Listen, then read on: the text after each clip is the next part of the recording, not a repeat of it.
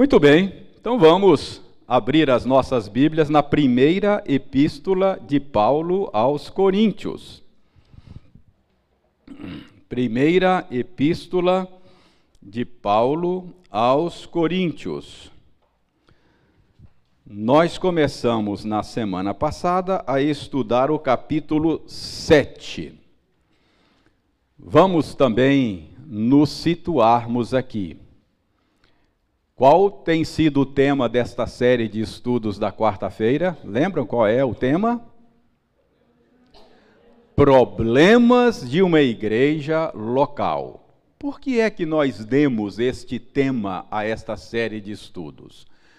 Porque a primeira carta de Paulo aos Coríntios é, é uma carta que Paulo escreveu para resolver problemas de uma igreja local. Ele tomou conhecimento de que havia uma série de problemas lá na igreja de Corinto, e ele, como pastor, apóstolo, fundador da igreja, ele escreveu essa carta para lidar com estes problemas. Já vimos que o primeiro problema que Paulo tratou nessa carta, qual foi o primeiro problema?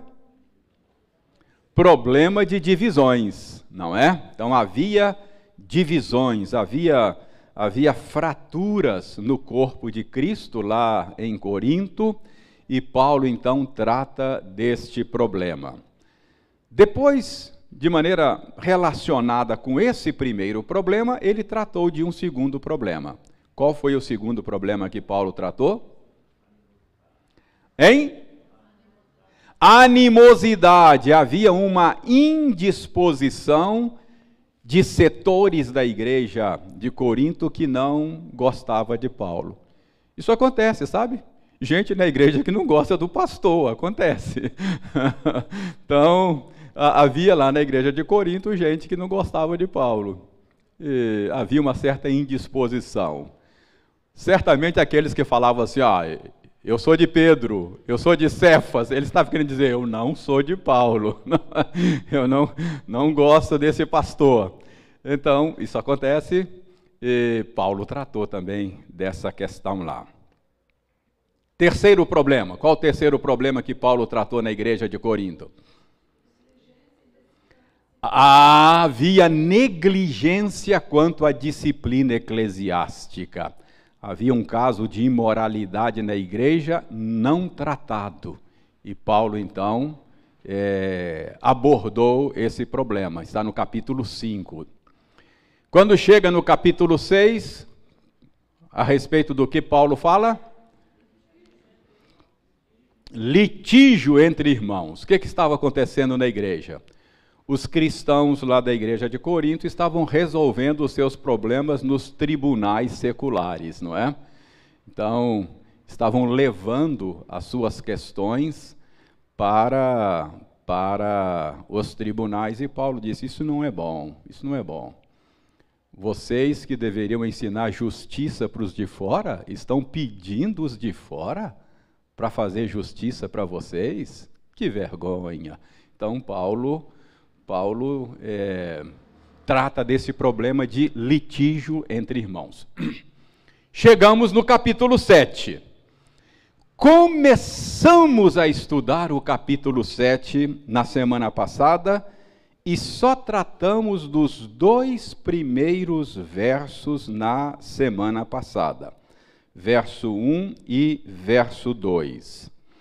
Hoje nós vamos tratar dos versos 3 até 6, tá bom? Então eu vou reler de 1 a 6. 1 e 2 nós já tratamos e vamos tratar de 3 a 6. Eu vou reler 7 de 1 a 6. Acompanhe aí na sua Bíblia. Quanto ao que me escrevestes, é bom que o homem não toque em mulher, mas por causa da impureza, cada um tenha a sua própria esposa e cada uma o seu próprio marido. O marido conceda à esposa o que lhe é devido. E também, semelhantemente, a esposa ao seu marido. A mulher não tem poder sobre o seu próprio corpo, e sim o marido. E também, semelhantemente, o marido não tem poder sobre o seu próprio corpo, e sim a mulher. Não vos priveis um ao outro, salvo, talvez, por mútuo consentimento, por algum tempo, para vos dedicardes à oração e, novamente, vos ajuntardes, para que Satanás não vos tente por causa da incontinência. E isto vos digo como concessão, e não por mandamento. Vamos orar? pedindo ao Senhor que nos ajude a compreender o sentido desse texto que acabamos de ler. Obrigado, Senhor, pela revelação que o Senhor nos deu na tua palavra, a Bíblia. Obrigado pelo registro desta revelação. Obrigado pela preservação desse registro ao longo dos séculos.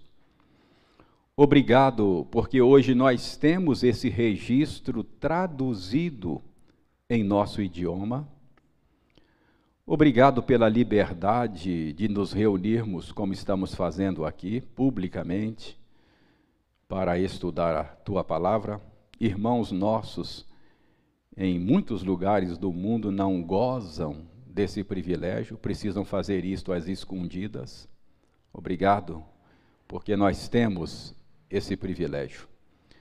Mas estas bênçãos todas que enumeramos não teria significado, não teria grande valor se nós não pudéssemos contar com a iluminação do Espírito Santo. Por isso nós te pedimos, Senhor, enquanto estudamos esta porção da Bíblia, que o Espírito do Senhor desvende os nossos olhos, destrave os nossos ouvidos, prepare o nosso coração, a fim de que possamos receber a tua palavra como semente em boa terra. Faze isto, Senhor, nós te pedimos, em nome de Jesus. Amém. Muito bem. Eu disse na semana passada que, ao tratar aqui desse, desse problema, é, que Paulo está tratando, é, nós temos aqui nesse, nesse capítulo 7, de fato, uma, um, um tratado teológico a respeito da sexualidade humana. Aqui a gente tem uma teologia do sexo, não é? É? Obviamente, Paulo não está aqui fazendo teologia de gabinete, não é? Ele não é um teólogo que está lá no gabinete fazendo as suas reflexões, elucubrações eh, e chegando às conclusões teológicas sobre essa esfera da vida. Paulo é pastor. Paulo está resolvendo problemas da igreja, não é? É isso que ele está fazendo, está pastoreando. Então, esse é o propósito. Ele está tratando aqui do assunto dessa perspectiva. Eu disse a vocês também que o modo como Paulo começa esse capítulo indica que Paulo recebeu uma carta lá da igreja de Corinto. Paulo começa assim ó, o capítulo: Quanto ao que me escrevestes. Então, parece-nos que Paulo recebeu uma carta em que a igreja de Corinto fez uma série de consultas, uma série de perguntas, e Paulo está respondendo aqui a estas perguntas. Eu disse na semana passada também que a gente não tem essa carta, ela se perdeu, não é? Temos a carta de Paulo aos Coríntios, mas a carta dos Coríntios a Paulo a gente não tem.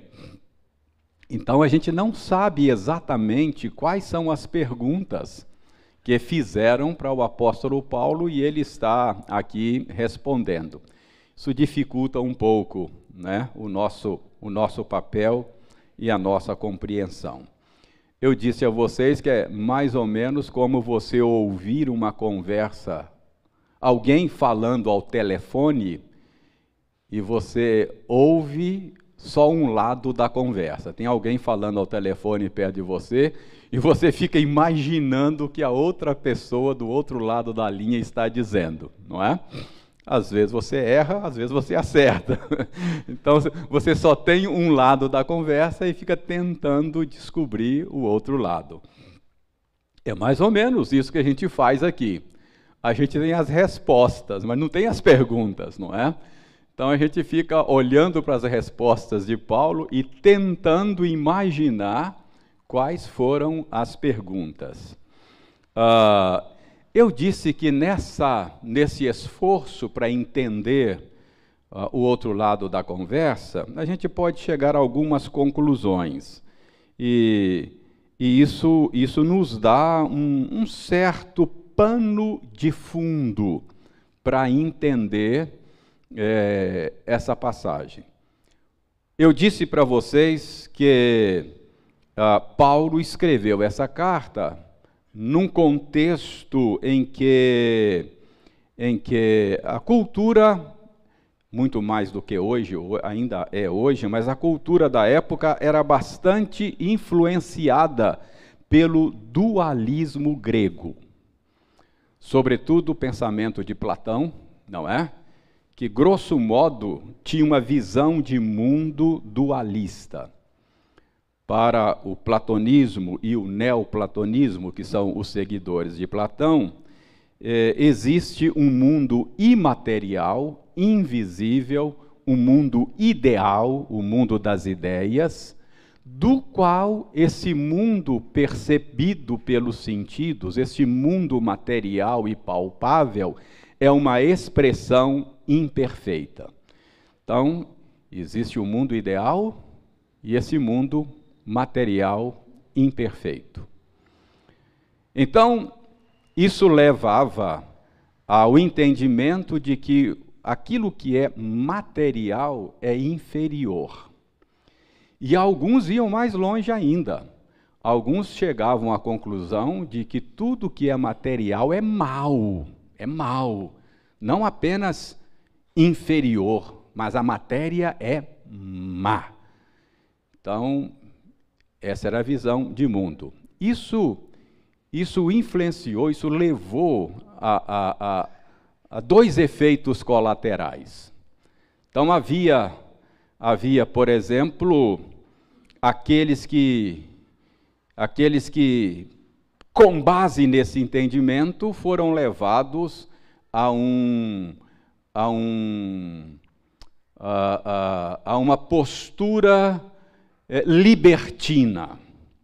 Ou seja, a dimensão material é má, então o que eu faço com o meu corpo não interessa. Eu posso fazer o que eu quiser com o meu corpo, o corpo não presta mesmo, é a dimensão imaterial. Então, alguns foram levados nessa direção de, de um, um liberalismo, de uma libertinagem. Mas o mesmo pressuposto acabou levando outros no outro extremo, não é? Que era o extremo é, é, de um rigor ascético. Se dizia, a lógica era: bom, o corpo é mau, então eu preciso suprimir os desejos do corpo. Eu preciso, eu preciso é, é, é, é reprimir todo e qualquer desejo, porque o corpo é mau. Entenderam? Então havia essas duas, é, essas duas reações. Muito bem. Outro, outro ingrediente que compõe o contexto da época, eu disse, era a relação dos cristãos com o Estado. Ah, os cristãos viviam sob grande perseguição, muitas vezes nos primeiros séculos, eh, eram perseguidos porque não prestavam culto ao imperador romano, tinham os seus bens confiscados, eram levados às prisões e não poucas vezes às arenas, para servir de, de, de comida às feras. e para servir de exemplo para os outros que não adoravam o governador ou o imperador. Então havia essa tensão, não é, entre cristianismo e o Império Romano. Uma outra coisa que compõe o cenário era a condição de, de corrupção moral da cidade de Corinto. Nós sabemos que a cidade de Corinto era uma cidade portuária, população flutuante muito grande, e uma cidade que tem população flutuante, muitos marinheiros passando por ali, uh, em busca de entretenimento, isso monta o cenário para o florescimento do comércio do sexo. Então, o comércio do sexo em, em Corinto era uma beleza, não uma tristeza. era uma tristeza, não é? Então, é, é, esse é um outro ingrediente do cenário. E também havia, na época, é, um, um, um ingrediente religioso. Havia muitos templos pagãos, e no paganismo antigo, cria-se que cria-se que a fertilização da terra era consequência é, de relações dos deuses. Então, a chuva era vista como o sêmen dos deuses, que tornava a terra fértil e a fazia produzir.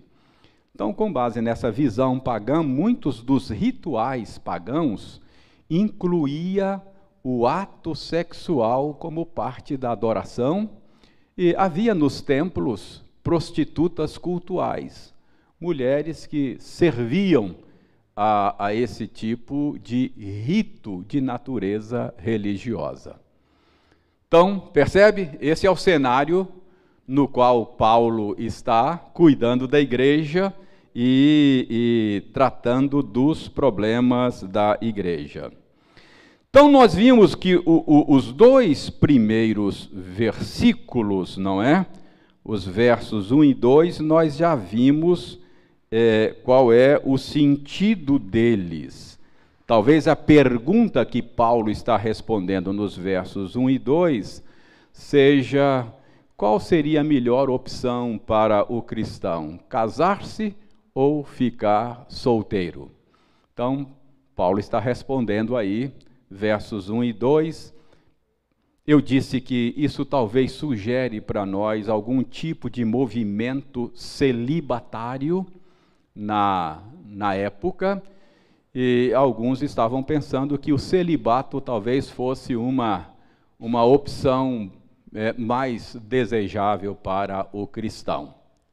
Já tratamos disso, não vamos repetir o que falamos sobre os versos 1 e 2, não é? Ah, vamos ver então agora os versos 3 a 6.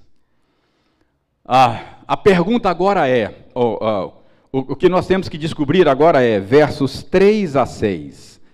Ah, que tipo de pergunta Paulo poderia estar respondendo aí? Nós temos a resposta, mas não temos a pergunta, não é? Não é fácil a gente ouvir só um lado da conversa e tentar descobrir o outro lado. Versos 3 a 6, não é?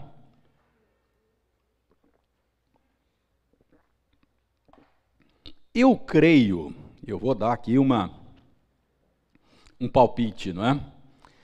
Quando eu leio essa resposta e fico imaginando a pergunta, uh, sempre me vem à mente alguma pergunta relacionada com a possibilidade de pessoas casadas, por alguma razão, que eu não sei exatamente qual, se absterem do ato sexual. Parece que esse é o tipo de pergunta. Ou seja, Paulo, o que, que você acha? É possível um cristão, estando casado, levar uma vida celibatária? Parece que é isso, não é? Por que razão? Não sei. Talvez influência de movimentos celibatários da época, talvez uma reação exagerada à impureza sexual da cidade, não é? Achando que o celibato talvez fosse mais digno, mais honroso do que a, a, a vida sexual. Então, por alguma razão, eu não sei, uh, quem sabe numa dessas escavações aí vão encontrar a carta de Corinto a Paulo, aí a gente, a gente vai melhorar o nosso entendimento. Uh, ou então, um dia que a gente se encontrar com Paulo, a gente pergunta para ele, Paulo, conta para nós o que, que, que, eles perguntaram para você que você falou lá, aquele negócio lá. Então, por alguma razão, havia pessoas crendo na possibilidade de, mesmo estando casado, viver uma vida celibatária. Tá? Então, eu sei que essas perguntas parecem não fazer muito sentido para nós hoje, mas você precisa estar lá no contexto em que Paulo estava e, e, e aí faz algum sentido, não é? Ah, para uma cultura altamente sexualizada como a nossa, uma pergunta assim seria um, um disparate, né? um despropósito, uma irracionalidade, algo sem sentido. Mas preste atenção, essa pergunta, a meu ver, ela teria alguma razoabilidade, não apenas por causa do contexto da época, mas é que na nossa cultura a, a, altamente sexualizada, é, é, a, a, ideia que se tem é que o casamento se resume ao sexo, não é? Muita gente que acha que casamento se resume ao sexo. Então não é, não é sem razoabilidade se você entender que o sexo é uma dimensão importante da relação conjugal, mas não exaure a relação conjugal, não é? É importante. Casamento é também para companheirismo, para amizade, para cuidar do mútuo, não é? Uh, a gente não consegue conceber. É, é claro, é, nós vamos ver que Paulo mostra que o celibato de casados é antinatural, não, não, não, não está correto. Mas o que eu estou querendo agora, nesse momento, é convencer você de que o sexo não exaure o casamento, não é tudo no casamento. É algo importante, é uma dimensão importante, mas não é tudo. Pense aqui comigo. Se um dos cônjuges sofre um acidente ou por alguma enfermidade, ficar inválido para o sexo. O que, vocês acham? O casamento acaba? Eu não sei, eu não sei aí a dimensão jurídica. O Oscar está ali, talvez ele possa até nos ajudar. Talvez isso, isso faz, é, é, é, justifique invalidar uma relação conjugal. É assim, Oscar, ou não? Não, não, não, não, não é motivo. Tá, estou perguntando ao Oscar, porque ele é advogado, ele sabe esse negócio aí. então, então tá bom, ok, melhor assim, melhor assim. Porque continua existindo o, o, o casamento. O que eu estou querendo mostrar é que não, não é só, não é? E eu conheço casos, conheço casos. Eu conheci um pastor presbiteriano cuja esposa teve problema mental, mental que ficou é, totalmente. É, problema que é, a gente chamaria ficou, ficou louca, né? É, que a, a, essa dimensão da relação deles parou, não existia mais, era impossível. E ele manteve o casamento até a morte. Ele morreu num acidente, e eu estava no velório dele E o pregador se lembrou disso. Disse: o colega tinha tudo para ser adúltero, mas se manteve casto até a morte. Achei bonito a pregação do colega lá. Lembrou disso? Da, do modo como ele honrou o casamento, apesar de. Ok, então, é, eu só estou querendo mostrar aqui que a pergunta não é tão, tão assim despropositada. Mas vamos ao texto. Embora o casamento não se resuma à dimensão sexual, Paulo ensina aqui, respondendo essa pergunta que a gente não sabe exatamente qual é, Paulo ensina aqui que o sexo tem um papel muito importante na relação conjugal. Em outras palavras, pelo que Paulo diz aqui, em condições normais, não é? De temperatura e pressão, o ato sexual precisa ser parte da vida conjugal. Paulo, Paulo aqui entende que o celibato de casados não é algo natural. Então, é, é, embora o casamento não, não seja feito somente do sexo, Paulo entende e ensina aqui que o ato sexual é parte integrante, importante da relação conjugal.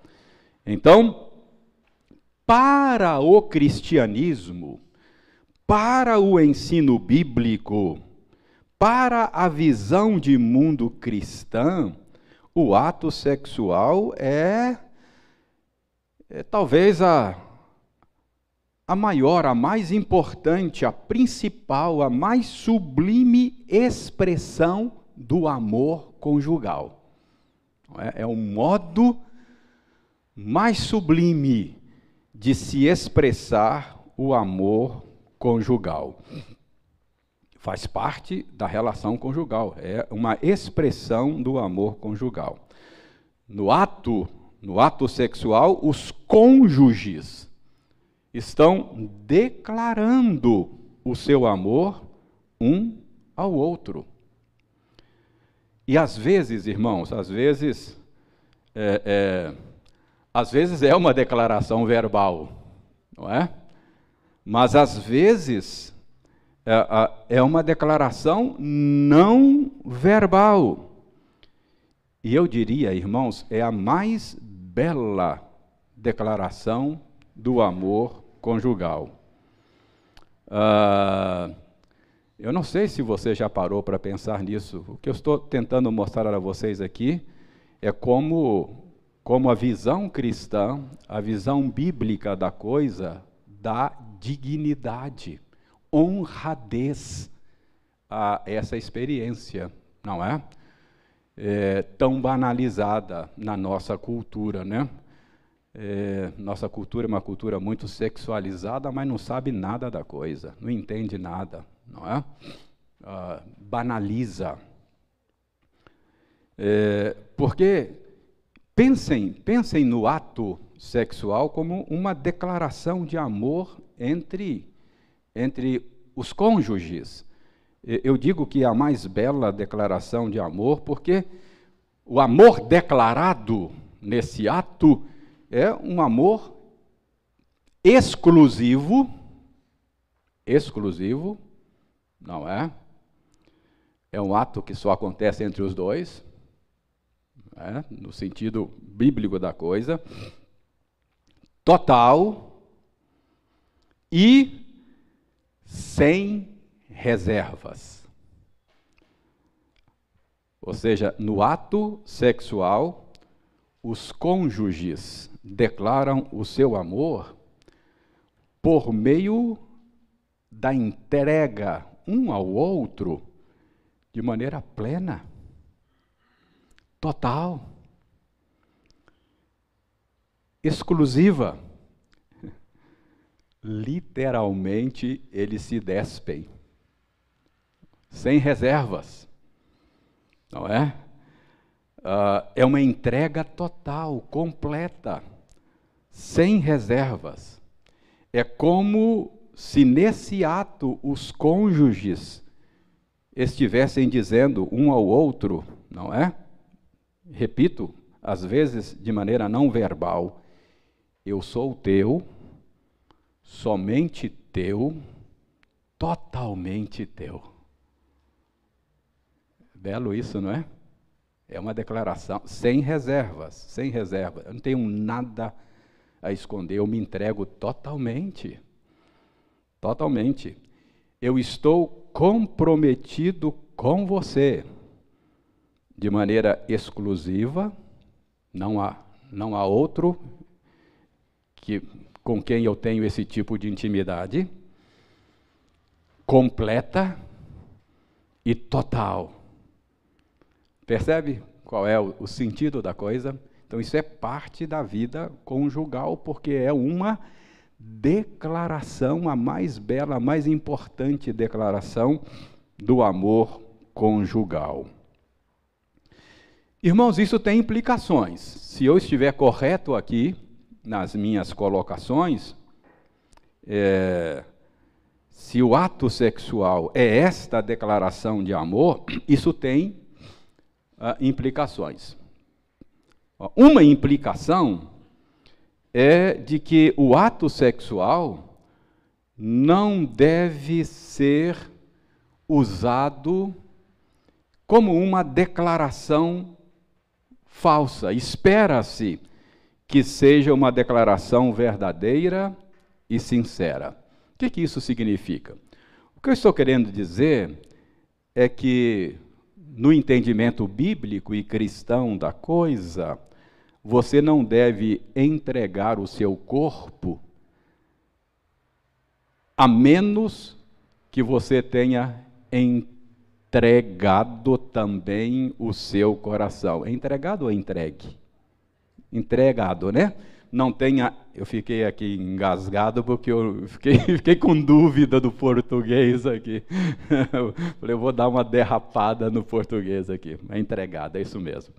É, então você não deve dar a ninguém o seu corpo, a menos que você tenha dado também o seu coração. A entrega do corpo é uma declaração de que eu dei o meu, meu e, o coração é tudo, é a minha vida toda, tudo que sou, integralmente, não é? Entregar o corpo sem entregar o coração é, é falsidade é impureza, é hipocrisia. E aí você começa a entender um pouco como é que os cristãos lidam com, com, com isso, né? É por isso que na visão cristã, visão bíblica do sexo, a entrega do corpo vem depois da entrega do coração. Não é? O que, que eu estou dizendo aqui? Por isso que cristão, os cristãos é, é, são contra o sexo antes do casamento. Porque é passar o carro na frente dos bois, não é? É isso que ele está dizendo aqui. Ó. Antes de entregar o seu corpo, o jovem cristão precisa entregar o seu coração. Precisa assumir compromisso conjugal, não é? Essa é a prática nossa, pelo menos deveria, não é? Com base no entendimento bíblico. O que, que normalmente um jovem cristão faz, os jovens cristãos fazem, antes de entregar o corpo? Reúne as suas famílias, não é assim? Reúne a família da fé, assume um compromisso público, dizendo: Eu estou entregando o meu coração, a minha vida a essa pessoa de maneira total, sem reservas, oficial, não é? Registra, inclusive, no cartório o compromisso. Registra lá o compromisso no cartório. Só então, depois, não é? Ele entrega o seu corpo o que, que você tem aqui? Uma teologia bíblica do sexo. Eu estou aqui, Paulo está desenvolvendo uma teologia bíblica do sexo, não é? Então, essa é a maneira cristã de compreender essa dimensão tão importante da nossa vida, tão importante. Não é? É algo, algo muito importante.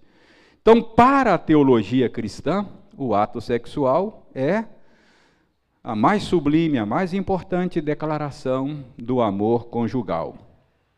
E precisa ser uma declaração autêntica, como acabamos de ver.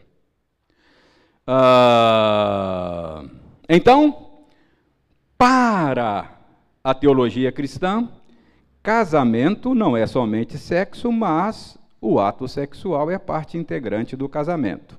Então, o que, que Paulo está dizendo aqui? Paulo está dizendo aqui que casamento celibatário não, não, não rola, não funciona, não, não, é, não, não é assim, não, não, não, não está, é anormal, não é? Isso fica muito claro. Olha no versículo 5, como é que Paulo responde a essa questão.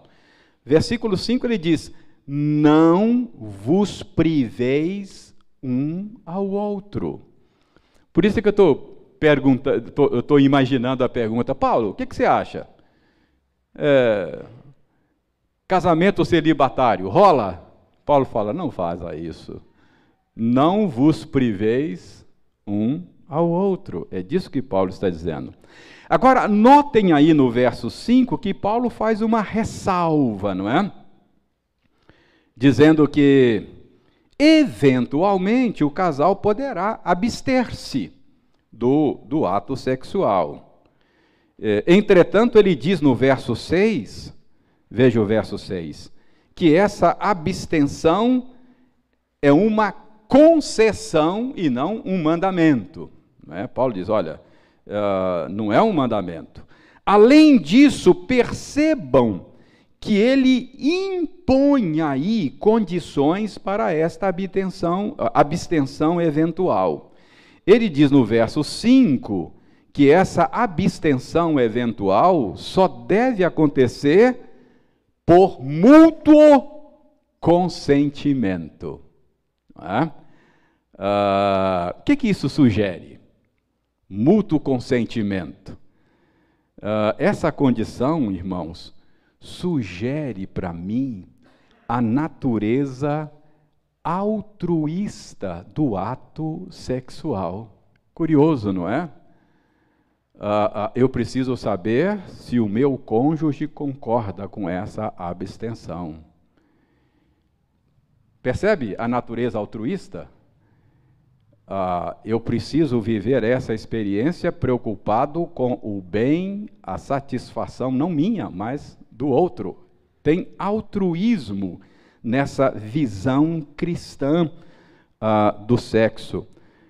isso fica muito claro muito claro nos versos 3 e 4, essa natureza altruísta. Veja aí nos versos 3 e 4. O marido conceda à sua esposa o que lhe é devido, e também semelhantemente a esposa ao seu marido. A mulher não tem poder sobre o seu próprio corpo, e sim o marido. E também, semelhantemente, o marido não tem poder sobre o próprio corpo, e sim a mulher. Você percebe aí que para Paulo o ato sexual tem uma natureza altruísta, isto é, não visa, não visa, é, é, é, uh, não, não, não visa o prazer egoísta, mas ele visa o bem, o prazer, a satisfação do outro. Irmãos, isso é muito importante, muito importante uh, não é uma experiência na qual eu uso o outro. Percebe? No ato sexual, segundo a visão cristã, o outro não é o meu objeto de prazer. Percebe? Não é algo que, que eu uso depois jogo fora igual um copo descartável. A maneira como a nossa cultura encara a coisa fere a dignidade humana. Fere a dignidade humana. Eu já falei para vocês aqui do, do, Francis Schaeffer, né?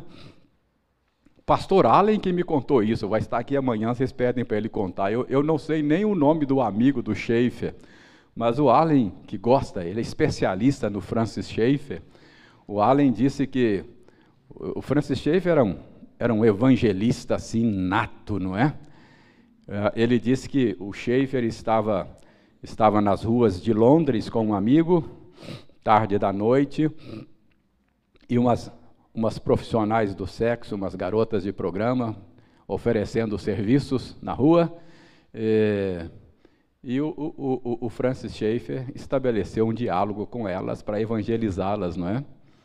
E aí ele perguntou: quanto é o programa? Ela disse: tanto. Ele falou: mas só isso? Só isso? Muito barato. Aí ela aumentou o preço: não, tanto. Ele falou: não, mas está tá muito barato. Aí ele foi pressionando, ela foi até chegar no ponto para ele dizer assim: menina, você tem um valor muito maior do que tudo isso. Você está se vendendo por muito pouco, você é um ser muito mais digno. Você é a imagem de Deus. É? Aí chamou a atenção para a dignidade humana. Quer dizer, o que está, você está fazendo fere a sua dignidade. Você, você é um ser mais nobre do que você imagina. Você é imagem de Deus. Percebe? Então, Paulo aqui está ensinando digno de honra seja o casamento, não é? O matrimônio e o leito sem mácula. É algo honroso, digno, belo. Então, uh, uh, Paulo está mostrando aqui essa natureza, a gente pode, a gente pode deduzido das palavras de Paulo, essa natureza altruísta, não é? Ou seja, é, é, é, é, eu, disse, eu disse que é uma expressão do amor conjugal, não é isso? Preste bem atenção. Amor é sempre um movimento para fora. O amor é sempre altruísta, não é? O amor é sempre um movimento em direção do outro. Nessa mesma carta, quando chegar lá no capítulo 13, Paulo vai fazer um retrato falado do amor, capítulo 13. E lá ele vai dizer que o amor não busca os seus próprios interesses. Quando você usa o outro para o seu interesse, isso não é amor. Isso é abuso, não é? Isso é abuso. Então, a visão da sexualidade é, cristã, visão cristã, é uma expressão do amor conjugal, portanto, é de natureza altruísta.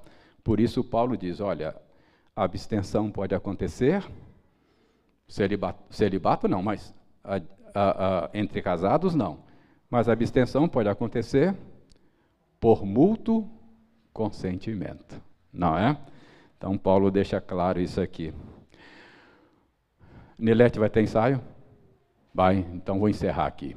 Ah, eu ia mostrar agora outras, outras implicações, mas oito e meia eu não vou mais tomar o tempo do coral, viu? Pois não, dona Selma.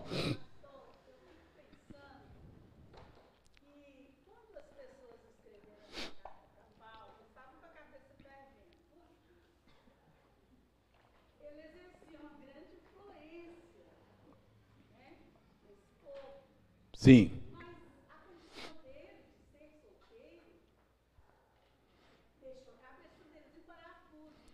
É, vamos deixar isso para a semana que vem, porque eu não sei se Paulo era solteiro. A gente não sabe, ele, ele vai, eu estou dizendo que ele vai dizer na, logo na frente, nós vamos abordar isso. Ele diz aos solteiros e viúvos, eu aconselho que fique como eu estou, como eu sou. Alguns deduzem que Paulo era solteiro. Não sei. Muito pouco provável. Paulo, Paulo certamente fez parte do sinédrio. E uma das condições para ser parte do sinédrio era ser casado. Então não sei, será viúvo, talvez.